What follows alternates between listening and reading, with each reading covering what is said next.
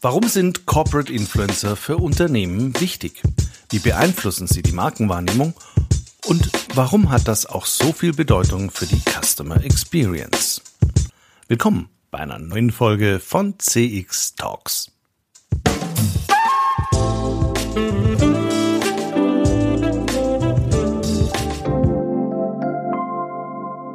Hallo und herzlich willkommen bei einer neuen Folge von CX Talks. Mein Name ist Peter Pörner vom IZEM und ich freue mich sehr, dass Sie wieder dabei sind. CX Talks wird diesen Monat unterstützt von FIR, einem führenden Technologieanbieter für Cloud Contact Center in der Dachregion. FIR entwickelt und betreibt KI-gestützte Software für begeisternde Kundenerlebnisse entlang der gesamten Customer Journey. Mit vier wird Kundenkommunikation erfolgreich. Für euch und für eure Kunden. Die einzigartige Kombination aus künstlicher und menschlicher Intelligenz hebt euren Service auf ein neues Kompetenzlevel. So seid ihr stets mit euren Kunden verbunden. Mehr Informationen zu 4 findest du auf der Website www.4.ai und auf der Sponsorenseite von CX Talks. Heute beschäftigen wir uns mit dem Themenfeld Reputation und deren Wirkung auf das Erleben von Kunden, der Customer Experience. Es heißt ja, ist der Ruf erst ruiniert, lebt sich's dann ganz ungeniert. Machen wir das mal konkret.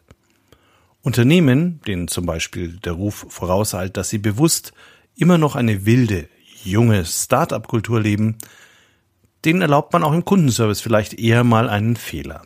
Keiner geht ans Telefon, die spielen bestimmt noch Tischkicker. Die Reputation hat dann entsprechend auf die Erwartungshaltung des Kunden gewirkt und geholfen, eine Enttäuschung zu vermeiden. Man darf allerdings nicht verpassen, die Prozesse in den Griff zu bekommen, bevor man aus der betrieblichen Pubertät rausgewachsen ist.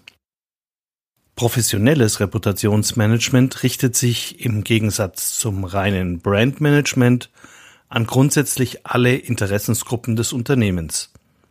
Mitarbeitern, Investoren, professionelle Peers, aber natürlich beinhaltet das auch Kunden und potenzielle Neukunden. Im Reputationsmanagement geht es allerdings um langfristig wirkende, grundlegende Aspekte oder Eigenschaften einer Marke, die vielleicht auch nach mehreren Umpositionierungen eben dieser Marke in den Köpfen der Kunden und Mitarbeiter noch vorhanden sind. Eine gute Reputation führt nachweislich zu höherer Attraktivität als Arbeitgeber oder größerer Akzeptanz bei bestimmten Stakeholdergruppen wie beispielsweise NGOs oder Umweltaktivisten. Die Beeinflussung wird in großen Unternehmen von der Kommunikations- oder PR-Abteilung betrieben. In jüngster Zeit wird im professionellen Umfeld viel über Personal Branding und Corporate Influencing geschrieben. Die eigene Person als Marke zahlt natürlich zunächst mal nur auf den gebrandeten selbst ein. Der macht damit für sich und eventuell seine Dienstleistungen Werbung. Wie sieht es aber bei Richard Branson, Jeff Bezos oder Elon Musk aus? Zweifelsohne starke Personal Brands. Alle drei Herrschaften stehen auch für ihr Unternehmen und prägen damit deren Reputation mit. Bei Amazon, Tesla oder Virgin arbeiten aber nicht nur diese drei, sondern eine Vielzahl von weiteren Mitarbeitern. Diese könnten wiederum ihre Perspektive auf das Unternehmen erzählen und damit Einfluss auf die Wahrnehmung bei ihren Freunden, Bekannten, bei Vollern oder bei professionellen Peers nehmen. Warum also nicht auf die Kraft dieser Mitarbeiter bauen und sie als Corporate Influencer auf LinkedIn, Twitter, Xing oder Instagram an der Reputation des Unternehmens oder der Marke sehr persönlich mitwirken zu lassen. Und da das alles dann doch mit viel Fingerspitzengefühl und einem guten Plan erfolgen muss, bedient man sich manchmal auch professioneller Berater. Mein heutiger Gast ist so einer. Klaus Eck. Der ist seit mehr als 20 Jahren in der Kommunikations- und Markenberatung tätig. Auf LinkedIn moderiert er das Corporate Influencer Breakfast Darüber habe ich ihn kennengelernt und freue mich sehr, dass er sein gewaltiges Wissen über Markenbotschafter und die Kraft der sozialen Medien, positiv wie negativ, hier auf CX Talks mit uns teilt.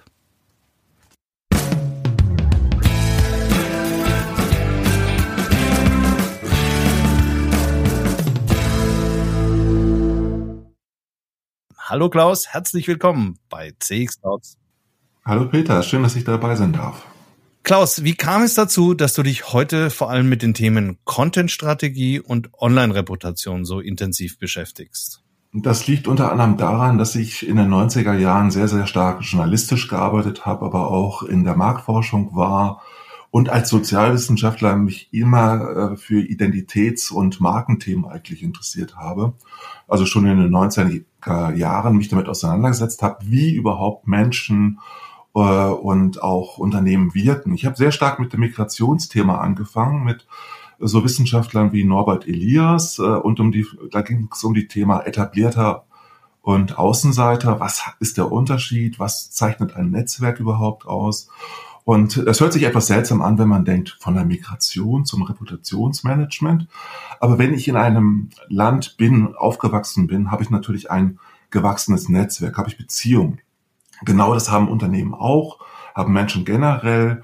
Und äh, ich werde immer wahrgenommen von meinem Umfeld auf, auf, anhand meiner Beziehung, auch anhand der Art und Weise, wie ich mich auch darstelle und gebe.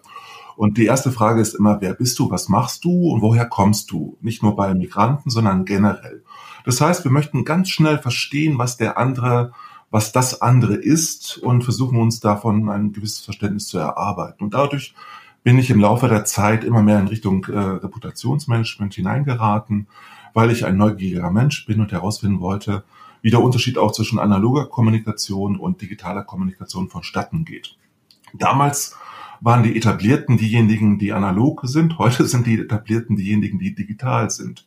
Das heißt, Menschen müssen lernen, mit einem neuen Umfeld zurechtzukommen. Und das hat sich in Social Media weiterentwickelt im Laufe der Jahrzehnte. Und wir haben immer so Entfremdungserscheinungen, die man, äh, die daherkommen, daherstammen, dass wir nicht den anderen so richtig einschätzen können. Das ist jetzt gerade in der Corona-Zeit noch deutlicher geworden, weil die erste Einschätzung ist immer die Wahrnehmung vom anderen und äh, wenn uns der Kontext fehlt, wird das richtig schwierig. Wenn ich in ein Büro reinkomme, neu jemand mich vorstelle, habe ich sofort ein erstes Gefühl von meinem Gegenüber. Das ist dann der Repräsentant eines Unternehmens und ich habe ein Gefühl. Wenn ich dasselbe mache in einem Zoom-Call oder Teams-Call, ist das ein bisschen anders. Und wenn ich nur auf Twitter die Meldungen sehe, ist das noch weniger an, an Information, noch viel weniger an Emotion. Und all das hat mich halt sehr früh fasziniert und hat mich zu dem Thema Reputationsmanagement gebracht. Und am besten kann ich Einfluss nehmen, indem ich kommuniziere und Content verwende. Und so ist das Zusammenspiel bei mir sehr schnell Richtung Content-Strategie, Content-Management gelaufen, weil ich habe immer mit Kommunikation zu tun gehabt wie ich letztendlich wirke durch meinen Content auf andere. Und das ist natürlich ein enges Zusammenspiel. Wir hatten im Vorgespräch ja vereinbart, dass wir uns vor allem auch um die Verbindung zwischen Reputationsmanagement und Customer Experience beschäftigen. Und das ist auf den ersten Blick ja gar nicht so ein direkter Link. Deshalb lass uns das langsam entwickeln.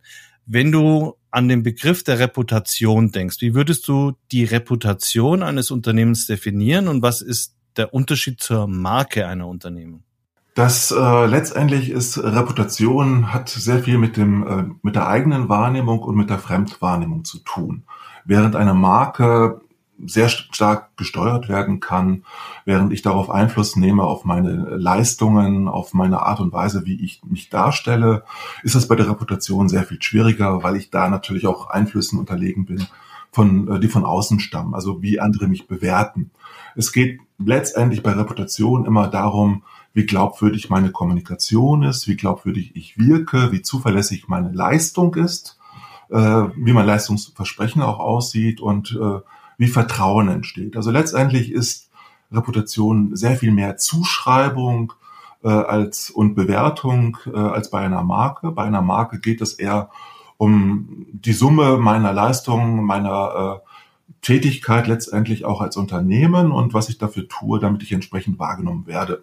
Das ist aber sehr eng beieinander. Das heißt ja auch Markenreputation, äh, während Image sehr viel oberflächlicher daherkommt und sehr viel mehr mit Werbung, werblicher Kommunikation zu tun hat, geht es bei Reputation sehr viel mehr darum, glaubwürdig zu kommunizieren und sehr nahbar zu sein. Und da spricht auch, äh, hängt es auch sehr viel stärker auch von Persönlichkeiten im Unternehmen ab, wie personalisiert meine Kommunikation ist, die Wahrnehmung äh, von meinen Leistungen. Und natürlich in der Customer Journey treffe ich auf Menschen. Das ist keine abstrakte Kommunikation, die da immer stattfindet, sondern im Laufe der Customer Journey treffe ich an verschiedenen Punkten auf verschiedene Menschen und äh, auch Informationen des Unternehmens.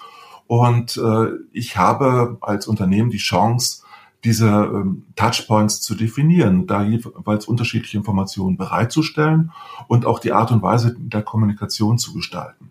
Während das natürlich auch von außen äh, Möglichkeiten gibt, diese Reputation zu bewerten, Einfluss darauf zu nehmen, indem ich zum Beispiel, wenn ich google, äh, Bewertungen sehe, dann habe ich einen ersten Eindruck von Unternehmen, äh, auf den die Marke nur bedingt Einfluss nehmen kann, indem sie eben eine gute Leistung erbringt. Aber ganz generell, warum ist denn, warum ist denn die Reputation neben der Marke, wo unstrittig das Marketing sagen würde, es ist wichtig, die Marke zu pflegen und bewusst zu bearbeiten. Warum ist denn die Reputation eines Unternehmens auch so wichtig und warum sollte man die dann auch steuern? Wenn ich eine gute Reputation habe, muss ich weniger für äh, dafür tun, dass Bewerber äh, mich finden. Äh, dann werden die Bewerbungen auch besser, die ich bekomme. Gerade im Recruiting zahlt sich das sehr schnell aus. Äh, diejenigen äh, Unternehmen, die die höchsten Reputationen haben, äh, Zuschreibungen an Reputation haben, die bekommen im Prinzip nicht nur mehr Bewerbungen, sondern auch bessere Bewerbungen. Und deshalb ist ist zum Beispiel augenfällig, dass Tesla sehr begehrt ist bei Bewerbern, aber auch bei Käufern weil Tesla, der Marke Tesla einfach sehr viele positive Dinge zugeschrieben werden und aufgrund des Images und der Reputation in dem Fall möchten viele Menschen diese Ware einfach kaufen und sind auch bereit, dafür einen höheren Preis zu bezahlen, weil man einfach glaubt, dass das Leistungsversprechen der Marke, da sieht man auch die Überschneidung, einfach besser ist. Äh, dabei ist es natürlich nur die Vorstellung von der Marke, weil die Reputation entsprechend positiv ist. Das heißt, ich spare richtig viel Geld, wenn die Reputation gut ist und die Wahrscheinlichkeit, äh, dass ich nachgefragt werde, sowohl von Kunden, Bewerbern wie auch von Medien, generell von Influencern, ist sehr viel höher. Deshalb ist das Influencer-Marketing auch so wichtig geworden.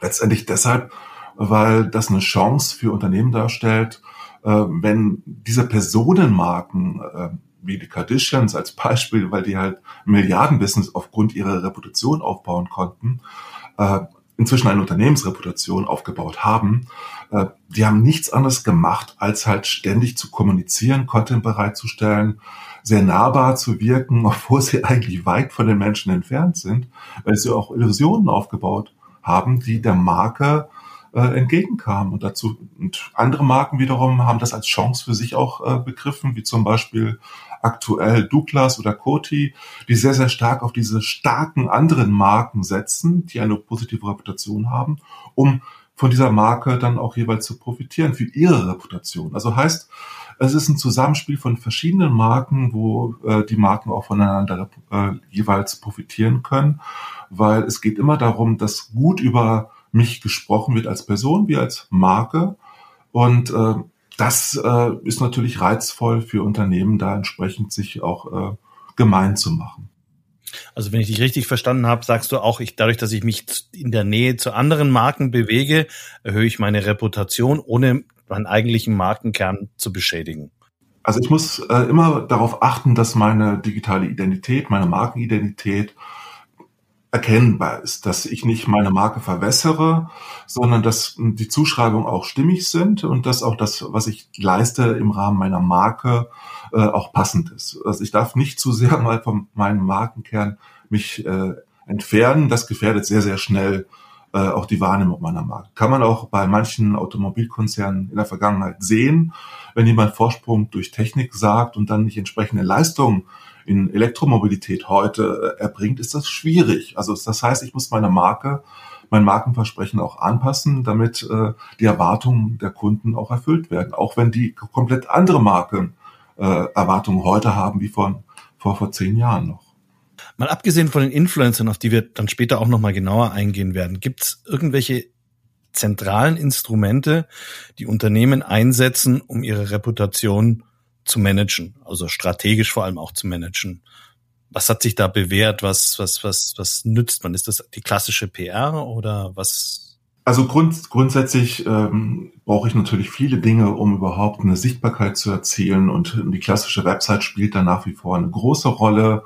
Äh, SEO spielt eine sehr, sehr wichtige Rolle, weil es geht darum, dass ich bei den ersten zehn Treffern in Google einfach gut und äh, mich darstellen kann und gut gefunden werden werde. Es ist nicht mehr so wichtig, nur die eigenen Kanäle zu bedienen, äh, sondern es ist darüber hinaus, wie du auch vorhin schon meintest, wichtig, Earned Media zu bekommen. Das heißt, die Zuschreibung von Dritten ist, ist wichtiger geworden. Es geht darum, dass ich in den Medien präsent werde durch eine gute Kommunikation, wobei einzelne Unternehmen wie Tesla die PR komplett abgebaut haben, weil sie sagen, es reicht, wenn ein Elon Musk auf Twitter kommuniziert, was zwar fraglich aus meiner Sicht ist, aber was auch deutlich macht, wie wichtig das einfach ist, auf verschiedenen Instrumenten äh, zu beharren. Und äh, für mich ist Kommunikation nach wie vor wichtig, klassische Kommunikation wie Social Media Kommunikation und äh, unterschiedliche Instrumente wie Content äh, Management ist wichtig, aber darüber hinaus geht es auch darum, dass ich Bewertungen erhalte von Dritten, von Kunden, von Bewerbern. Auf Kununu ist es das Einfachste. Das ist äh, einfach die Bewerbung äh, eines Arbeitgebers bei Kununu auf dieser Plattform oder auf anderen Plattformen. Genauso ist es bei kleineren Unternehmen wichtig, dass sie bewertet werden auf Plattformen wie Google Direct. Bei Google kann ich Bewertungen vornehmen oder auch äh, wenn ich jetzt im medizinischen Bereich äh, reinschaue, gibt es Bewertungsplattformen wie Yameda, wo ich Bewertungen erhalten be äh, bekommen kann. Und all das ist ein Zusammenspiel im Prinzip von eigenen äh, Möglichkeiten, die ich nutze, um Content äh, zu distribuieren. Äh, Content Marketing ist in diesem äh, Kontext sehr, sehr wichtig. Das heißt, es geht darum, dass ich ständig viel kommuniziere, Content erstelle, aber auch meinen Content sichtbarer mache. Es geht gar nicht darum, dass ich ständig viel neuen Content produziere, sondern es geht vor allen Dingen darum, dass ich meine Unternehmensbotschaften in die Sichtbarkeit bringe. Dazu gehört eben nicht nur das Erstellen eigener Kanäle, sondern dazu gehört auch, dass ich bei Dritten vorkomme. Das klingt alles relativ aufwendig und sehr professionell. Ist denn Reputationsmanagement eigentlich nur ein Thema für, nach deiner Erfahrung für große Unternehmen oder ist da auch der Mittelstand aktiv? Also wichtig wäre es, aber ist es, sind die eigentlich dann auch aktiv? Leistet man sich da auch die Investitionen, um ein vernünftiges Reputationsmanagement betreiben zu können? Das kommt immer drauf auf die Branche drauf an. Wenn ich mir den Handwerk, die Handwerksbranche anschaue, wird da sicherlich weniger gemacht. Die achten sehr, sehr stark auch bei Mittelständlern und KMUs auf SEO, auf Webseiten, was auch richtig und gut ist. Äh, es wird aber wenig aktives Reputation Management im Sinne des Namens äh, gemacht. Es wird einfach gemacht äh, in, der klassischen Kommunikation, dass man dabei sehr stark auf die Geschäftsführung setzt, weil gerade der Mittelstand vielleicht nicht unbedingt eine PR-Abteilung hat, aber stark präsente Mittelst also wirklich Geschäftsführer oft hat, die einfach in den Medien stattfinden, je nach Branche, in den Fachmedien und dadurch natürlich auch ein bisschen Öffentlichkeit bekommen. Oft sind das aber auch Hidden Champions, die gar nicht so viel machen, um Sichtbarkeit zu erhalten, aber über die wird einfach gesprochen, weil sie in der jeweiligen Branche eine Sichtbarkeit haben. Also die Journalisten sprechen sie aktiv an und es passiert schon einiges, aber es wird nicht viel dafür getan, um das aktiv zu betreiben. Es wird eher passiv hingenommen, dass man eine gute Reputation hat. Äh, es wird aber nicht sehr viel gemacht im Verhältnis zu großen Konzernen, wo es einfach üblich ist, sehr viele dieser Tools auch zu bedienen. Wir hatten im Vorgespräch auch viel über die Corporate Influencer als neues Phänomen gesprochen. Corporate Influencer sollen ja das Erscheinungsbild, also die Reputation eines Unternehmens möglichst positiv beeinflussen. Wie würdest du denn die Rolle eines Corporate Influencers beschreiben?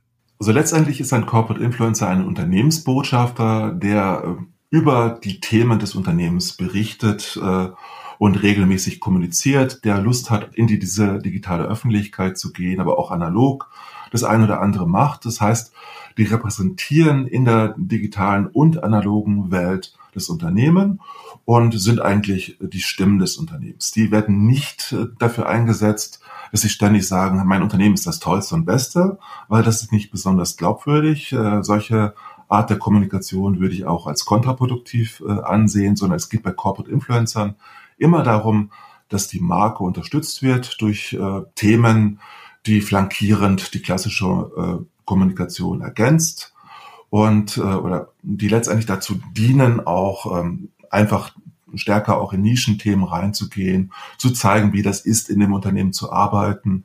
Die sorgen im Prinzip dafür, dass ein bisschen mehr Transparenz hergestellt wird, dass man einfach sieht, wofür steht das Unternehmen. Gerade bei Versicherungen ist das oft so, dass man gar keine Vorstellung davon hat, wie das, äh, wie eine Versicherung arbeitet. Deshalb setzen sehr, sehr viele Versicherungen gerade auf Corporate Influencer, um zu zeigen, dass sie auch IT-Unternehmen sind, dass äh, im IT-Bereich viel passiert und die äh, Bericht, die Corporate Influencer berichten dann vor allen Dingen darüber, wie sie im Prinzip im IT-Bereich arbeiten und gar nicht so sehr, was eine Versicherung macht. Also man hat oft die Illusion, dass dann die Corporate Influencer ständig sagen, wie toll das Unternehmen ist, aber das findet hoffentlich wenig statt, weil das bezeichne ich dann als Candy Content, der völlig überflüssig ist und zu süßlich ist, um wirklich wirkungsvoll zu sein. Jetzt habe ich tatsächlich ein Verständnisproblem. Corporate Influencer, so wie du es verwendest, sind die zwangsläufig Angestellte des Unternehmens oder könnten das auch externe Dritte sein? Also der äh, englischsprachige Begriff heißt äh, Brand Ambassador, weil Corporate Influencer ist ein deutscher Begriff, obwohl er englisch klingt. Corporate Influencer ist eine Notlösung, weil Markenbotschafter wird oft auch für Testimonials genutzt, wird für äh, auch für externe Botschafter genutzt. Mitunter wird tatsächlich Corporate Influencer auch für externe genutzt, aber meistens zu 95 Prozent tatsächlich für die eigenen Mitarbeitenden. Und äh, das dient im Prinzip äh, dazu, generisch zu beschreiben, was da passiert. Unternehmen bezeichnen mitunter ihre Corporate Influencer als Jobbotschafter, als Telekom-Botschafter, als Stimmen, als Markenbotschafter, als Corporate Evangelist. Es gibt tausende von Bezeichnungen, die die Verwirrung noch größer machen. Äh, und es gibt Unternehmen, die sagen, alle Mitarbeitenden, wie bei Siemens, sind Corporate Influencer, was ich nicht unbedingt immer für so zielführend äh, finde, weil das dann die Abgrenzung so schwer macht. Ich, für meine Definition von Corporate Influencern besteht darin, dass das sind ausgewählte Mitarbeiter, die vom Unternehmen unterstützt werden und Zeit bekommen für die Kommunikation während der Arbeitszeit über Unternehmensthemen. Das heißt, die sind vielleicht für zweieinhalb Stunden in der Woche freigestellt, solche Dinge zu machen und bekommen Content, bekommen Kommunikationsunterstützung, um mehr Sichtbarkeit zu erhalten. Und denen wird nicht vorgeschrieben, worüber sie kommunizieren und was sie kommunizieren, aber man schaut natürlich als Unternehmen, äh, für was interessieren sich die Mitarbeitenden und dann sucht man sich die Corporate Influencer entsprechend aus, macht einen Bewerbungsprozess intern oft, um diese Auswahl auch zu unterstützen. Das heißt, bei 1000 Mitarbeitern sind in der Regel vielleicht 30 bis 40 Corporate Influencer ausgewählt worden und viel mehr sind es in der Regel auch gar nicht. Das waren früher Pro Produktmanager, die auch als Stimme des Unternehmens agiert haben, die dann auch Interviews gegeben haben, die heute eben in einem anderen Prozess ausgewählt werden, unterstützt werden und viel selbstständiger, als sie damals die Produktmanagers waren, äh, in der Lage sind, äh, dann Interviews zu geben, als das früher der Fall war. Wenn ich mir jetzt diese 30 bis 40 in einem großen Unternehmen aussuchen muss, nach welchen persönlichen Eigenschaften sollte ich denn dann schauen? als derjenige, der die Aufgabe hat, die auszuwählen. Also der größte Fehler besteht immer darin, dass man sich sagt, ja, die können Social Media, die hippen Jungen, die suchen wir jetzt aus. Ähm, das funktioniert überhaupt nicht, weil dann bekomme ich überhaupt keine Akzeptanz im Unternehmen. Es geht darum, äh, wirklich eine Art Content Diversity äh, vorzunehmen. Also man braucht ein diverses Team. Alt, jung, Mann, Frau und viel Erfahrung, ein bisschen weniger Erfahrung man sollte nicht die üblichen Social-Media-Verdächtigen dafür auswählen, sondern diejenigen, die in den verschiedensten Bereichen des Unternehmens aktiv sind. Äh, am glaubwürdigsten sind diejenigen, die akademische und technische Experten sind und die eine ähm, Qualifikation aufweisen, die einfach sehr, sehr fachlich ist. Ja? Es geht nicht bei Corporate Influencern um Selbstdarstellung, es geht schon um Personal Branding. Personal Branding heißt für mich, dass man sich thematisch aufstellt, dass man äh, eine profunde Expertise hat. Die darf man natürlich auch schon nach wenigen Jahren Berufserfahrung haben. Äh, aber noch besser ist es, wenn ich 10, 20 Jahre Berufserfahrung habe. Und wenn man sich Beispiele anguckt, beim Klinikum Dortmund zum Beispiel, da hat man auch über 60-jährige Ärzte, die dann über Darm-OPs sprechen, äh, auf Facebook. Ja? Und äh, das ist deshalb glaubwürdig, weil es sehr tiefes Wissen ist und man erkennt es einfach. Aber das sind nicht diejenigen, die man auf Facebook oder auf anderen Social-Media-Kanälen erwarten würde. Äh, aber es gibt natürlich auch junge Mitarbeiter, die gute Erfahrungen haben, die dann auf TikTok oder auf anderen Kanälen unterwegs sind. Aber am meisten wird sicherlich das Corporate Influencing auf LinkedIn im B2B-Bereich eingesetzt und äh, da geht es dann darum, dass ich sowohl textuell wie auch visuell äh, kommunizieren kann. Und das sind einfach dann auch technische Fertigkeiten, die das Unternehmen unterstützen kann, durch, Mita äh, durch Mitarbeiter aus der Kommunikation und aus HR, die dann den Mitarbeitenden, die Corporate Influencer sind, auch unterstützen, Unterstützung gewähren. Jetzt bin ich der, der im Unternehmen sagt, du hast jetzt die Verantwortung, eine Corporate Influencer Strategie auch umzusetzen.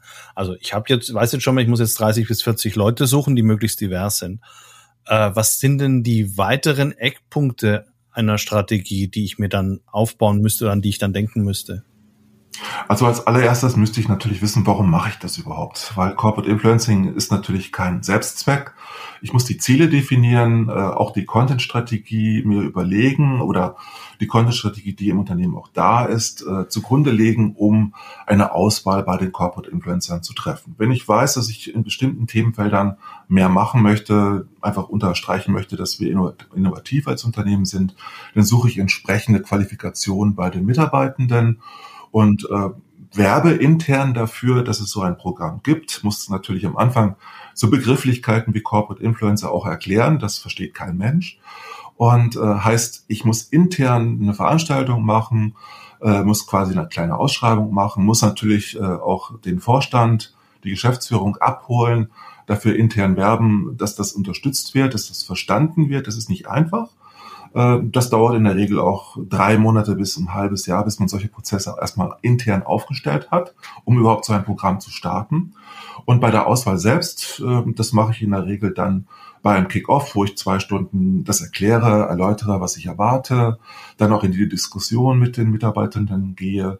Dann können sich die Mitarbeitenden bewerben darauf. Das ist freiwillig, das Ganze. Deren Vorgesetzten müssen auch wieder zustimmen bei so einem Verfahren, weil ich kann natürlich, ich habe nichts davon, wenn ich ganz viele begeisternde Mitarbeitende habe, aber deren Vorgesetzte dann sagen, sorry, die fünf Stunden oder drei Stunden in der Woche, die bekommst du nicht dafür. Das heißt, ich muss sehr, sehr viel in der internen Kultur, in der Unternehmenskultur auch äh, zugrunde legen, einfach viel dafür tun, dass das verstanden wird, bevor ich sowas überhaupt starten kann.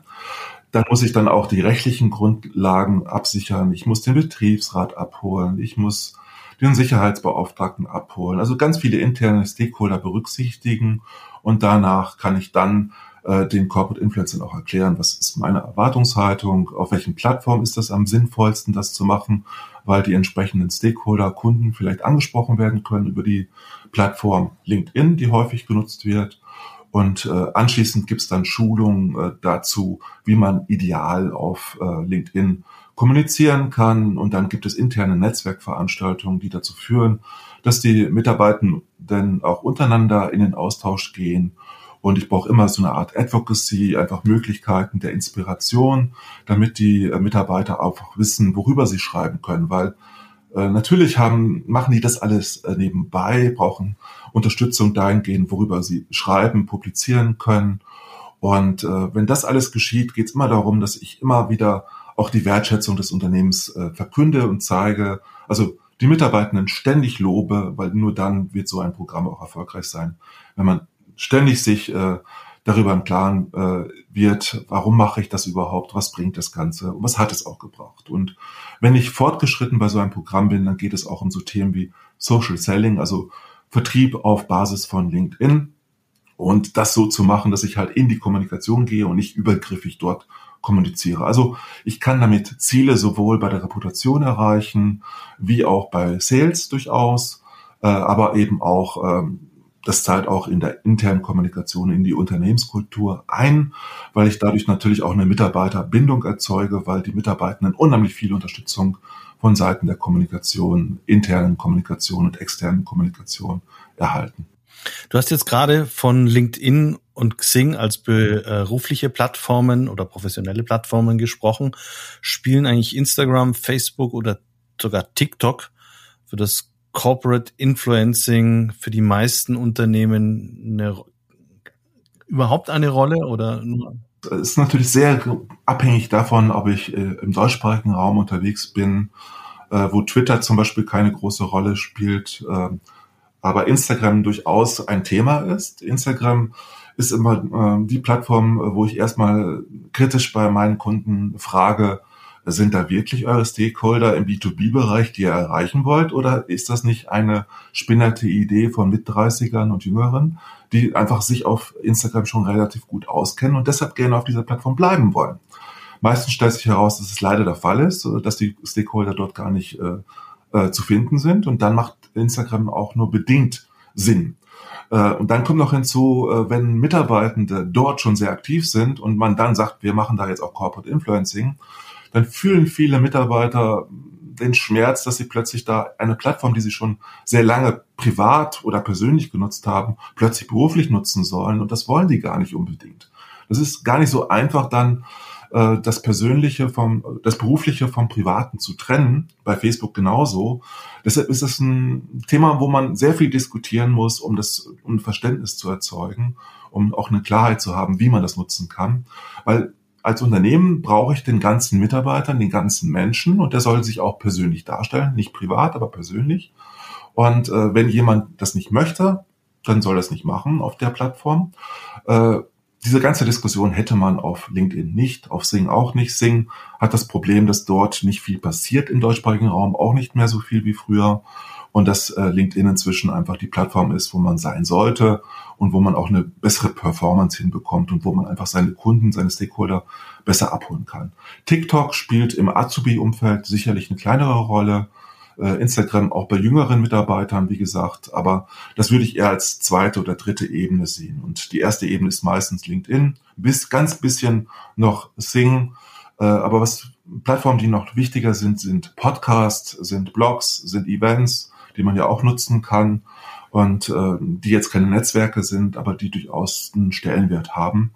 Es geht meistens um die, eher um die Frage, kann derjenige texten, also mit, also journalistisch schreiben, kann derjenige besser sprechen, auf Video, äh, in Video oder in Podcasts auftreten und all das muss man einfach abhängig von den Fähigkeiten der Mitarbeitenden auch berücksichtigen.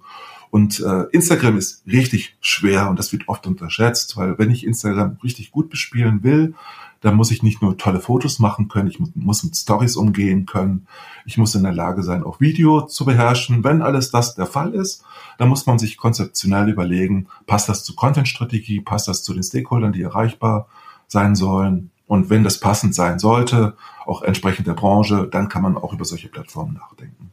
Aber die Plattformauswahl ist am Anfang eben sehr wichtig. Vielleicht so zum Ende kommen, wie viel Corporate Influencer glaubst du, gibt es denn aktuell in Deutschland? Kann man das ungefähr so abschätzen? Was schätzt du? So. Ich habe auf LinkedIn eine Gruppe vor anderthalb Jahren gegründet. In dieser Gruppe sind 1800, glaube ich, mittlerweile drin, die sich fürs Thema interessieren. Wenn man davon ausgeht, dass, äh, dass 40 Prozent Agenturen sind, die damit Business machen wollen, bleiben immer noch eine Menge aus dem Unternehmensumfeld über. Äh, ich habe tatsächlich jetzt vor kurzem auf LinkedIn einen Beitrag gepostet, welche Corporate Influencer kennt ihr? die zu finden, Transparenz zu sehen, ist ganz schwer, weil ich rate jedem davon ab, in seinem Profil Corporate Influencer reinzuschreiben, wenn er oder sie Corporate Influencer ist, weil das ist ja keine Eigenschaft, ja. Das kann ich in meinem Profil vielleicht noch reinschreiben, aber äh, letztendlich äh, geht es ja um die äh, thematische Expertise und nicht darum, Corporate Influencer zu sein, weil es interessiert keinen Menschen, aber es interessiert meine Reputation, wofür ich stehe, inhaltlich. Deshalb schätze ich, dass anhand der Unternehmen, die das machen, da gibt es vielleicht im deutschsprachigen Raum so rund 300 mindestens, die das machen. Das ist schon eine Menge. Ich habe allein mit 50 davon zu tun gehabt. Also ich habe jetzt sehr konservativ geschätzt.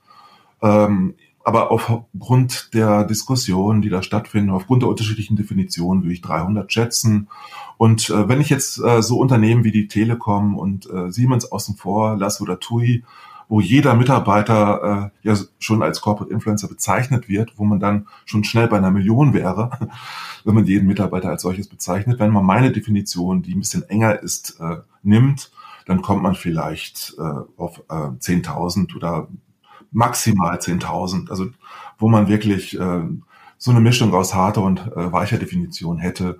Ich glaube, so richtig aktive ähm, Corporate Influencer sind wir im Tausender-Bereich, weil alleine bei der Telekom äh, sind es so 150 äh, sehr aktive Corporate Influencer, aber rund 800 äh, die als solche bezeichnet werden, als Telekom-Botschafter.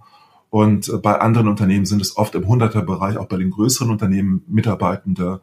Insofern kommen wir auch im deutschsprachigen Raum schon auf ein paar tausend bis maximal zehn. Zum Abschluss noch eine Frage.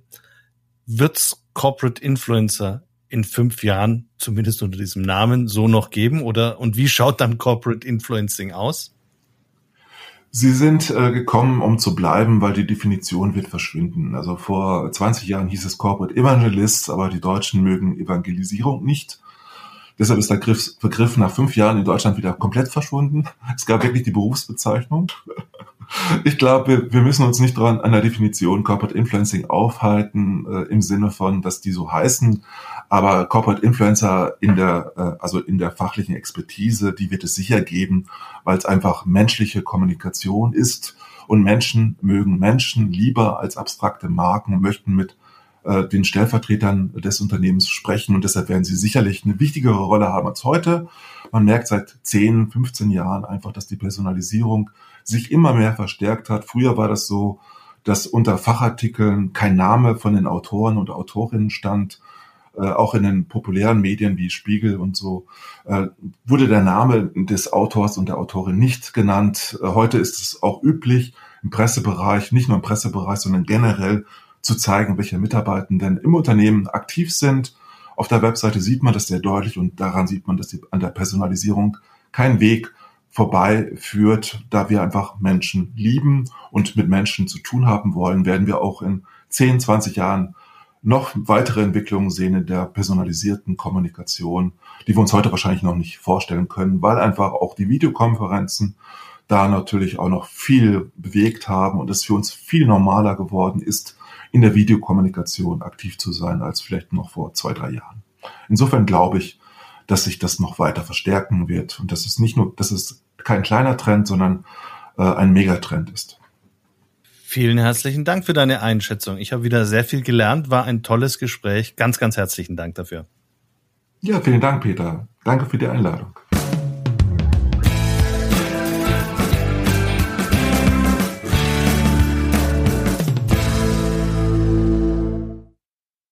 Das war Klaus Eck zum Thema Corporate Influencer, wie sie bereits heute von Unternehmen eingesetzt werden und welche Rolle sie im Customer Experience Management spielen können.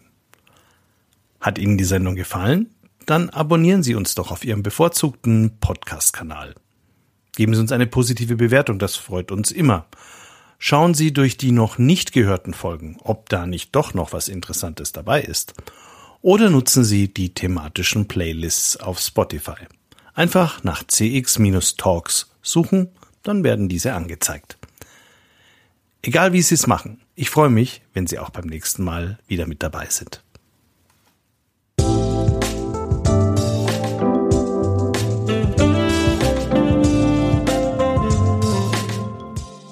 Das war CX Talks, der deutschsprachige Podcast für Customer Experience Management.